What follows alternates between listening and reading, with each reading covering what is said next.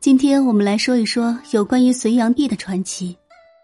隋炀帝是我国历史上被误解最深的皇帝，他有着很高的才能和野心，但最终还是没能成功。尤其是讨伐高丽战争，直接导致隋王朝的覆灭。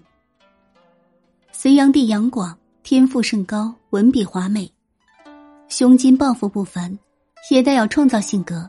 这些长处。虽批判他的人也无法否认。又譬如，他于公元六百零八年，令天下英师及长安，一来就有一万多人。后来他又在洛阳的端门街盛陈百戏，天下起义聚散在此，一月方散。他自己也好几次微服去观赏。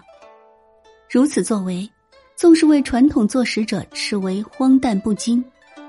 今日。我们却可以从中揣摩出他富有想象力，也愿意饰演，并且在各种琐事间表现出个人的风趣。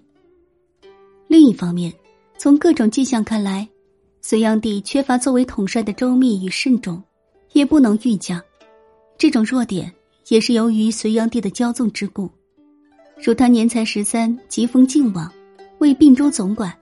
公元五百八十九年伐陈之役，他二十岁未满。竟被任命为行军元帅，指挥有六合一方面的军队不算，还节制其他各方面军事长官。这五十一点八万人不出月余，平定江南，重新统一中国。由弱冠的靖王作书报告父皇，达成任务。